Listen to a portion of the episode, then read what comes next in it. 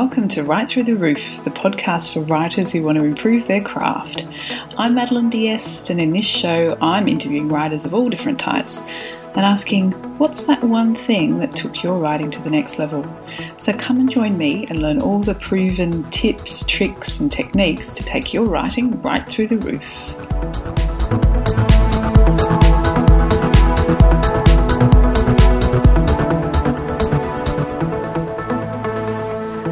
And welcome to Right Through the Roof. I'm Madeline Diest and today I'm speaking with John Black. Hi John, how's it going? Wonderful, Madeline. Thank you so much for having me here today. No problems whatsoever. A little introduction about John. So, John is an award winning author, music journalist, and music historian. He writes historical fiction with a pulp, supernatural, or mythos flavour.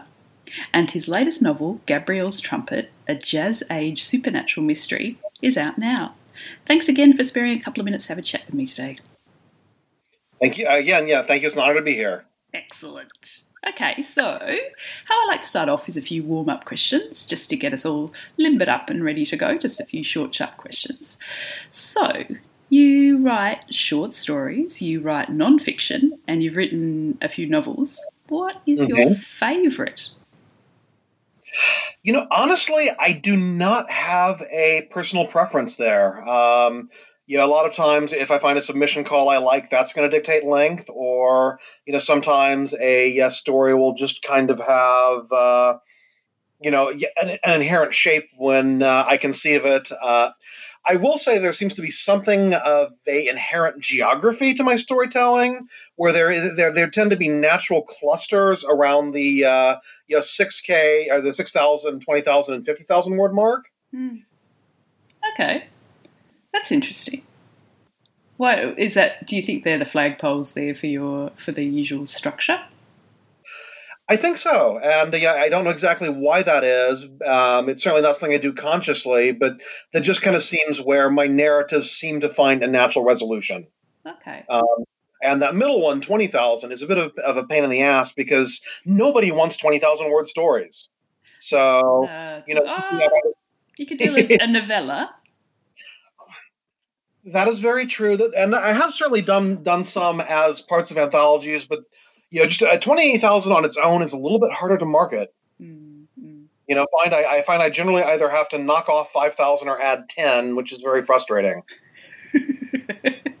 so that leads me on to the question of whether you're a plotter or a pantser. So a lot of people hate it when I start off this my answer this way, and I hope you won't be one of them. But I really consider myself a mixture of both. Hmm. Um, when I start a story, I will figure out what the key scenes are, whether that's you know you know key in a narrative sense, in an exposition sense, or just something that I think is really cool. And I will plot those key scenes out. But then, in terms of joining everything together, I will kind of pants my way from one key scene to another. And that's a technique I actually uh, developed from uh, 35 years of uh, running and later writing role playing games. Hmm. Um, so you never know what uh, your group of players are going to do, but you know the main things that need to happen for an adventure.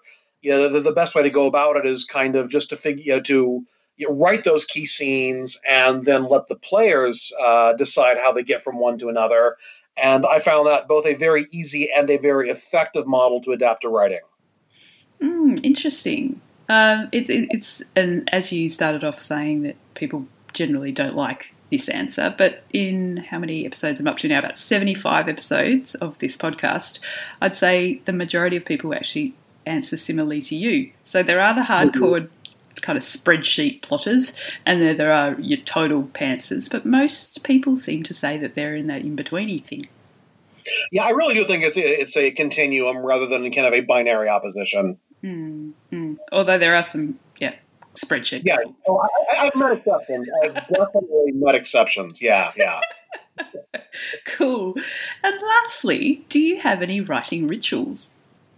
Uh, I do. Um, environment is very important to me when I write. Um, it's difficult for me to write at home, not least of all because there usually winds up uh, being a loudly, very loudly purring cat either on my lap or on my shoulder. Um, and I don't know, maybe Hemingway could deal with that, but I can't. Um, So I do most of my writing from uh, my favorite 24 hour coffee house in town. Uh, we'll roll in around uh, you know eight or nine in the evening, grab a coffee, socialize with my friends for an hour or two, you know, and then uh, you start writing at around three, or see, right until around three or four in the morning. Um, so you know that kind of uh, you know stimulating social environment uh, combined with the caffeine, I think, is my writing ritual. Wow! And people just leave you. Oh, I suppose people don't interrupt you at two o'clock in the morning in a coffee shop, really. You would be surprised. Um, after I would say, people are more likely to interrupt you at a coffee shop at two in the morning than they are in two in the afternoon. Uh, you must see some strange stuff too at that time. Oh, I've, I've, seen some absolutely bizarre stuff. Um, you know, I, I have, uh, you know, well, at one point in time, I saw actually a car plow into the deck of the coffee shop. Um, which fortunately nobody was hurt. But uh, you know, I have seen a man emerge naked and crying and running away from one of the bathrooms. Um, you know, I have uh, you know overheard uh, you, know, pe- you know people unironically using the word "dude" when having an intense discussion about musical theory. I have overheard the wildest. Uh, conspiracy theories you can imagine. I have seen the worst first dates you can imagine. Um, Oh my god, this sounds like an art house film. You have to write that. you know, if I had a nickel for every person that said I want to write a uh, you know book slash short story slash screenplay about this coffee house, I would take all those nickels, put them in a sock, mug someone, and make real money. Um, well, maybe the universe is telling you something. Maybe who knows? uh, I, I, will definitely have to think about that for the future. Uh, and I, I, certainly, I have promised uh, the baristas at the coffee shop that at some point in time, I will dedicate a book to them in you know in their entire in you know as a you know collective workforce because you know they have been so instrumental in keeping me caffeinated and writing over the years. Absolutely, I was actually expecting you to talk about music. So, um, oddly enough, I do not usually listen to, music actively when I write. Um, you know, if I'm at the coffee house, there's typically some you know very interesting thing that has been picked by barista in the background. But unless I am really trying to immerse myself, uh, you know, in music that is very relevant to the writing, like say you know for, for some of the uh, you know jazz uh, performance scenes on Gabriel's trumpet, I listen to a lot of 1920s mu- uh, jazz. But otherwise, it's not that big of a deal for me. Hmm. Interesting. And I wonder probably because I am so music attuned, if I've got something going in the background that pulls too much of my uh, yeah. your mental attention away from the writing. Yeah. I know exactly what you mean. I have to go yeah. pure, purely instrumentals. Or what I found also is really good on Bandcamp for me recently is people singing in languages that I don't understand. Then that's good as well. Well, that's an interesting idea. I may, I may have to give that one a shot. cool. Okay, so sounds like we've definitely got to know you a little bit more, especially your your uh, infamous local coffee shop. Indeed. Uh, so, how? Let's talk a little bit more about your writing. So, how do you describe your writing, and are there any particular themes that you like to explore? Um, so yeah, I think you already hit the high point of my description of my writing. That it tends to be historical fiction that has uh, you know some significant speculative fiction twist, whether it's uh, you know supernatural mystery or horror, um, or uh, you know yeah, even more more classical uh, mythos stuff. Sometimes it is a uh, you know, just a very strong pulp flavor, a very strong mystery flavor, but yeah, very little of it is what would be considered you know straight historical fiction. Um, as far as themes that I work with, I would say the biggest one is probably the power of human curiosity. Um, our protagonists tend to be people that are driven to know things, whether that's academics or detectives or journalists or even treasure hunters. Um, I also like to uh, delve into the rich diversity of human experience, whether that's you know exploring different cultures or backgrounds or time periods. Um, unsurprisingly, the role of art and especially music comes out a lot in uh, my writing. Um, both uh, Gabriel's Trumpet and a uh, uh mythos novella I wrote recently called The Green Muse, it kind of uh, indirectly posed the question of, you know, can be art something that's so important it's worth dying for? Mm. Um, I would say the final uh, theme that I work with is kind of just that exploring that fuzzy interplay of mythology, folklore, and history. Mm. Awesome. okay, so the big question that I like to ask is what is the one thing that's been most helpful in improving your writing? So I think the real turning point, and this is something that did actually develop before I turned my hand to fiction, back when I was still mostly doing freelance journalism, was uh, cultivating a very visceral, uh, sensate writing style, making use of all five senses that really makes it very easy and seamless for readers to walk straight into a story and feel completely immersed. I thought you said sensei at first, then, and thought, oh, what's what does that mean? It's a bit Karate Kid. Um, no, no, no. Yeah, sensate, not sensei. I'm sorry. Might be just the connection. So, how so how did you develop that? You think over the years? Because um, you know your, your, your general kind of journalism writing, you don't often get much of all five senses in that. So that's actually a very direct artifact of my music journalism experience. Um, you know, Frank Zappa famously said that music journalism is, uh, you know, written by people who can't write, is people who can't write, interviewing people who can't talk for people who can't read. and uh, while there's truth to that, I found that the real element uh, or the real challenge in music journalism is that in so many ways, our language is optimized for describing sight rather than the input from uh, you know the other four senses. So, how do you write about music? And especially in the case of a concert review, how do you actually make a reader feel like they are there at the concert, in the crowd, or in the pit beside you? Um, so, and I really found that the very uh, you know high energy yet vocab uh, yet uh, you know with a strong economy of language. Um, you know, sensate rich language was the way to go in making that happen.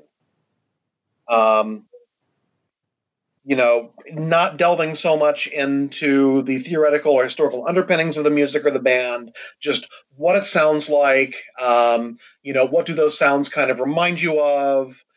You know, what do these do the performers look like? What are they doing? You know, what are the smells? Um, because yeah, sometimes that can be an issue as well. So yeah, just, just yeah, that style of writing seemed to serve me very well in music journalism, and it, would, it also worked, would have worked for doing uh, music history or musical biography as well as uh, concert reviews. And then when I turned my hand to fiction, um, I found that was something that I could take very naturally, and that seemed to elicit a lot of positive feedback uh, from people. So that it kind of became self reinforcing as uh, time went on. Mm, and and they're the kind of in my own writing, I know that they're the kind of pieces of the story that I really enjoy writing myself. Did that because you had that down pat? Did you have to learn the other pieces around that? So you're plotting and etc. to uh, flesh that out. Yes, yeah, it definitely required uh, you know some work to pull myself out of those very intense, engaging scenes, and uh, you know do some of the structural works that uh, enabled those to happen. Did you, and how did you work on that? Did you um, do any courses or work with a writing group or anything like that? Um, yeah, there was a lot of practice. There was a lot of paying attention to authors that I feel does, do those things well. But again, know, other than music, some of my, you know, one of my big influences in writing has been, uh, you know, uh, tabletop role playing. And I found that applying some of those lessons could be very helpful in paying attention to those other aspects of uh, writing. I'm glad you brought that up again because when you mentioned it the first time, I thought, note to self, let's explore this a little bit further. Um, so, whilst I know there are a lot of role players out there before, no one's really spoken about this on my podcast. And I was thinking how interesting it must be to help your story writing, as you've just said, because of that almost like improv uh, element to it. Right. So you've got that improv element. Um, you know, you also have the uh, world building, the plotting, the need to develop uh, you know, believable characters, uh, the requirement to be able to describe a world uh, that you picture in your mind accurately to someone else, and a certain ability to go with the flow because, uh, I mean, you know, in gaming, because you're interacting with other people, things are never going to go quite the way you expect. But even in writing, you very often find yourself where you know something that you thought was going to work clearly isn't, or you know you see a better opportunity than what you originally plotted out. So you know that, that adaptability and flexibility as things evolve is very important. And you know it, it's kind of funny that we're uh, you know talking about these two things because uh, last year I actually did my first uh, appearance as a panelist at a con, and the two panels that I appeared on were. Uh, uh you know, writing for tabletop role playing and its application to fiction and music and fiction. So, yeah, I kind of feel like I'm on very familiar ground here. good, good. Yeah, because I, I, I, went to a uh, yeah an event here and they had a few writers doing like live role playing, and yeah, I mm-hmm. began to actually see how it was very like improv performance. Plus, I could see how it probably informed their writing, all being genre speculative yeah. fiction people, of course. Um, but I could just see how, yeah, once you've got this down as a skill, it could really help you in terms of that yeah. plotting and conflict and yeah. thinking on your feet and things like that. Now, in the interest of full disclosure, I will say there is one lesson from tabletop role playing that needs to be avoided in bringing in fi- uh, to fiction obviously, if you are running a game, you know, and you have a group of players, it's very, you know, each of those players feels that their character is the main character in the story. They all want screen time. Um, and you really can't do a one to one transition of that from uh, you know to fiction most of the time. Mm-hmm. You know, there needs to be, for the most part, a main character, or you need to be, need to be very clear about you know which character has what level of importance, and you know, again, back to the if I had a nickel for every time uh, analogy. Um, you know, I've heard so many people say that I'm going to take my uh, role playing campaign and turn it into a novel or a story, and I find that that is the point where most of those efforts fail. Unless you're George R. R. Martin unless you're George R. R. Martin, um, unless you're Jim Butcher, um, there are a couple other exceptions out there, but uh, you know, that is apparently something that either most people don't uh, think of when they're transi- they're transferring, or just are not able to bring off successfully. Well, it, yeah, it's be pretty damn hard. Yeah, yeah. cool. Are you trying anything new at the moment? So um, I actually have been. Um, in my short fiction, I've been experimenting with doing less background and, exposi- and exposition for my uh, characters, and uh, you know, hinting at rather uh, than confirming uh, things and omitting details that, while they might be interesting, aren't really essential to the story. Mm. And th- th- that's a big departure for me. I've typically preferred to kind of do very background-rich characters. Mm. Yeah, that's something I've worked hard at as well. It's avoiding that info dump, isn't it? Yeah, yeah, and uh, actually, that applies to me uh, in, for exposition in general. I I still want to do the big exposition info dump at the very beginning. Um, I'm kind of like, well, Stevenson can get away with it. Why can't I? Um, I um, I was reading Jo Nesbo, who's a Norwegian crime fiction writer, and he was uh, is a very excellent example of just those tiny little smatterings here mm-hmm. and there of just you just get a little bit of backstory. You know, every couple of yeah. pages you just get like half a sentence, and it's like, oh yes, that's the way you do it. Yeah. So and yeah, honestly, I don't know how this experiment is going um, so far. I've had two short stories that uh, utilize that approach uh, accepted for for for, uh, for publication. So you know that's obviously positive. But I've only been toying with it for about three months now, so I don't have any reader feedback. Um, you know, on the plus side, I feel like it definitely frees up word count for other things. But the biggest issue is I, I just don't know if I'm if I'm going to find this personally satisfying in the long run. Yeah, yeah. If you love doing those parts, you don't want to yeah, cut those off. Yeah. Yeah, I mean, you know, you know, I, I want to encounter my characters at a fairly deep level. So, and, and I want to share that uh, depth as well. So, you know, even should I know who they are at a very deep level, I don't know if I'm going to be able to resist sharing that with my readers. true. or inflicting it on them, depending on how you want to look at it. Cool. Okay. Now let's talk about reading. So you mentioned Stevenson. Um, so what writers inspire you and why? Let's see. Um, So, two of my big ones are Caleb Carr and Harry Turtledove. I kind of use them as my gold standard for historical fiction and especially using historical figures in fiction. And I, I know that technically Turtledove is alt history rather than history, but his level of research and detail is such that, you know, in terms of using as, as an inspiration and a standard, it works just fine. Um, you know, I admire Stephen King and Garrison Keillor for their world building abilities. Um, you know, I always feel that they come up with something. Um, when it comes to world building, I think it's important that even in a short story, you feel like the world has an existence independent of that story. And I can't kind of feel like uh, King and Keillor are the uh, yeah, are the masters of that. Um, I never really thought of Garrison Keillor as being a world builder, but of course he is. I mean, yeah, not only a world builder, but a, a tremendous, yeah, one who can invest you in his world building. I can't think of anyone else that would that really make me care about what's happening at a cafe in a uh, you know small Minnesota town that doesn't actually exist. Mm. Yeah, yeah. That takes a unique genius or unique madness, and I'm not sure which. I heard it as a kid on the radio, like my parents used to play it. It was broadcast here somewhere on the radio, and it took mm-hmm. me a uh-huh. long time to work out that it wasn't true. You know, because when I first started hearing it, it's like, oh, okay, mm-hmm. factual so, yeah. programming. Yeah, when I was relatively young, my father got into Lake Wobegon, and when we'd go on long family road trips, we just listened to the tapes the entire time. So, uh, you know, I, am not sure if I have a genuine love of it, or if it's like some sort of weird Stockholm syndrome thing. But uh, yeah, yeah, either way, it's it's become very influential to my writing. Hmm.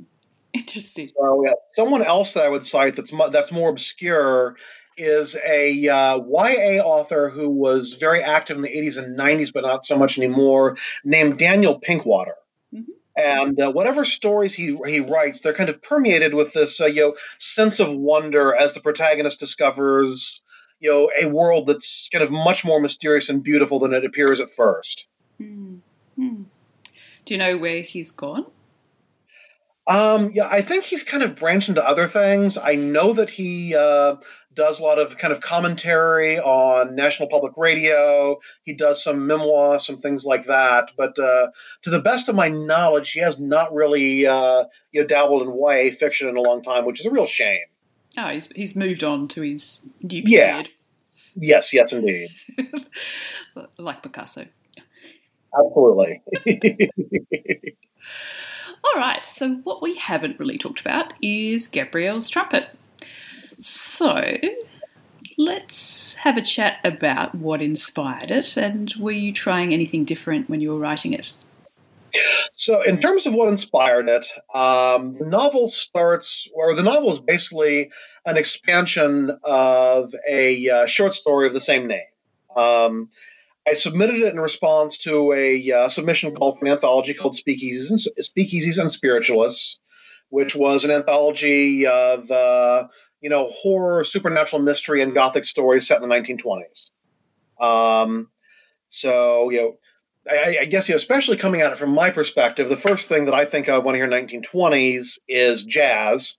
The second thing I think of is like these kind of the second peak of the spiritualism movement, specifically the schism between the uh, American Society for uh, Psychical Research and a splinter group, the Boston Society for Psychical Research. So, you know, when you put those elements together and you know, shake them around, you've pretty much got Gabriel's trumpet. Um, and even when I had written the short story, I was I was aware that there was a much larger story there that was, I wasn't able to tell in the original confines. So, yeah, after it won, a, uh, the short story won a PNE Reader's Choice Award, I went back to the publisher and said, "Hey, um, I'd really like to turn this into a novel." And uh, yeah, they said yes with a few uh, you know minor caveats, like I had to uh, up the mythos content. Um, but yeah, that that's where that's where the novel comes from. Yeah, fantastic. So, how hard was it to turn it from a short story into a novel? Um, it was actually not that difficult. Uh, I saw where I could obviously expand some of the original sections. Um, the fact that there was a fairly detailed short story suggested places that could expand. So, um, you know, I did not find it terribly challenging. Um, as a matter of fact, you know, my first two novel experiences were both expansions of short stories. Hmm. So when I took my third novel that was actually original, not an expansion, I kind of you know found myself at a loss and screwed myself a lot of things that had to be uh, you know fixed in post to borrow a term from film. um, but uh, with know, with Gabriel's Trumpet, the novel, I did try a couple of different things. Um, I had always kind of dabbled with using historical figures in my fiction. In the novel, I really, really doubled down on that, um, you know, including some fairly significant uh, scenes with people like Charles Fort or Langston Hughes or Harry Houdini or Willie the Lion Smith. Um, another thing that I uh, experimented with, and I, it's hard to do this one without giving a spoiler, but uh, the narr- uh, the narrator and the protagonist of the story are arguably not the same person, and indeed don't even meet each other until the uh, novel's penultimate scene. Mm. Um, and the final thing I played with, uh, Gabriel's Trumpet has three full chapter length interludes that are essentially flashbacks that take place before the main story, but those three flashbacks tell a co- uh, coherent story of their own, and as they evolve, uh, well, there are times so that as that story evolves, it's shedding light on the evolving main story as well. Fantastic! I'm, I'm looking forward to reading it because well because it's in my wheelhouse generally, um, and also because I I I know a bit about uh, spiritualism and all that kind of stuff, but not from an American perspective. So apart from the Fox sisters, once that you know all that happened, but what I know is more of the British side or the Australian side, and I'm right, not really that right. familiar with um, the American side. Well, and uh, you will actually recognize a few uh, names from the British side. Uh, there, there, were quite a few spiritualists who uh, uh, crossed the pond, and uh, you know, a couple of them even you know make a token appearance in the story. Hmm. And I, and I hear that Gabriel's Trumpet's been very well received. You've had some award nominations or wins. That is, that is my impression. Yes, um, well, uh, been nominated for the uh, Peony Reader's Choice uh, Best Horror Novel, and uh, it's very interesting. I've always thought of this novel as a supernatural mystery with a few, uh, you know, a few horrific elements. Granted, but in terms of critical analysis, it's almost universally been described as a horror novel, which I, I found very fascinating. Um, and in addition to the awards and the critical feedback, I've gotten some very nice reviews. I recently on Amazon found a uh, just a glowing review from a woman who is a musician in Nashville, Tennessee. And you know, given that uh, you know most of this, uh, the, the, novel revolves around uh, you know 1920s jazz music, but specifically for the most part in a southern U.S. context. Mm-hmm. If I can get a glowing review from her, I have hit you know I've hit the target expert market for uh, this story. Your work is done. You know, yeah, yeah. You know, I passed the expert test. and the only other comment that I wanted to make is horror is a very broad church. It very much is. Yes, yes. Yeah, it surprises me what it, it compared to many of the other genres. There's just so many, it can just go from one mm-hmm. extreme to the other. Anyway, that could be a whole other conversation. so I should probably start to wrap up now and let you get on okay. with your writing. So, what are you working on right now? So, actually, at least by my standards, you're kind of catching me in a little bit of a lull. Uh, my main project right now is actually editing rather than uh, writing. Mm-hmm. Um, I'm very fortunate to be collaborating uh, with uh, uh, Mary Helen Norris on an anthology that we've called Overdue. Um, but it's all it's it's all stories involving the quest to find lost books, and a lot of the submissions we accepted are actual lost books, like the uh, first draft of Stevenson's Jekyll and Hyde, uh, Cott's Percival, that sort of thing. But you know, there are a lot. Uh, um, that involve original creations of our authors, like you know the mandatory Lost Lost Mythos tome, or like even some lost cookbooks, which was a fascinating angle to take. Mm-hmm. So that's been a really fun project, um, and it's been a little bit uh, interesting to get my feet uh, wet with the editing process as well. As far as writing, um, I've started, or I'm somewhere in the middle of the third book of my Bell-Nemeton series, which I'm thinking, tinkering away at when you have a free moment. Um, and I've also uh, putting some time into an anthology series uh, by a small press out of California called Soteira that has had this absolutely fascinating and ambitious vision for a 50 volume anthology series they call Horror USA, in which you've got one anthology revolving around stories for each of the 50 US states. Wow. And uh, I already have a uh, piece in their uh, California anthology, which appeared in December. Uh, my stories for Texas and Washington State are under contract, and I know they are opening submissions for Louisiana, Alaska, and Hawaii soon, and have notes for all of those. So, you know, I'm ready to go when those submissions open. But yeah, that that's pretty much what I'm uh, working on at the moment. Fantastic. You sound like a busy guy. So I think I'll wrap up and let you go. So, if people want to find out more about you and your work, where's the best place to find you online? Well, I mean, uh, the answer I normally give is uh, uh, you know johnblackwrites.com, but you know having been uh, duly chided by uh, you know Auntie Madeline for not having updated very recently, I, I I'll say give me a couple weeks to put in some work and then come back and check there. Um, you know, another good place is uh, Twitter, where I'm uh, at at Black on Blues. Um, yeah, that's my uh, yeah, old music journalism handle that I've uh, yeah, retained for fiction writing purposes. And uh, you know, there you'll get a good blend of uh, you know you know my fiction writing progress, uh, you know my thoughts and writings on music, and you know a bunch of other like you know, random pop culture insanity as well. So you know, John Black Writes might be the best place to get to know the writer me. You know, at blackonblues.com is a better insight into the, uh, um, you know, fuller me. Um, the man I behind do, the book. Yes, yes, yeah, the man behind the book, and you know, under the coffee, and you know, beneath the cat, and all those good things. Um, you know, in the interest of full disclosure, I should mention that I do have a uh, Facebook authors page, but I'm even more terrible about updating that than I am the uh, blog. So, um, you know, check in once. You know, if you're the kind of person who likes disappointment, check in with that one periodically. Do you um, want to see if you want to read something really old? yes, yes, indeed. Um, yeah, as far as finding my work, um, yeah, I've got I do have a Amazon authors page, which, believe it or not, is current. Um, and then uh, you can find a, uh, you know also find my work, most of my works at the website of my main publisher, which is 18thwall.com. Excellent. Well, thank you so much, John. It's been an absolute pleasure to talk to you today. Yes, Madeline, thank you. This has been a true delight. And like I said, it's very wonderful to have a voice to put to the name. thank you.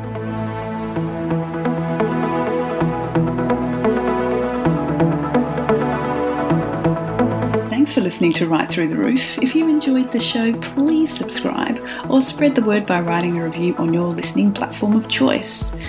And if you'd like to get in contact with me, please go to madelineds.com or madeline underscore ds on Twitter, no apostrophes. You can find the show notes for this episode on madelineds.com under the Right Through the Roof tab. And until next time, what are you going to do to improve your writing this week?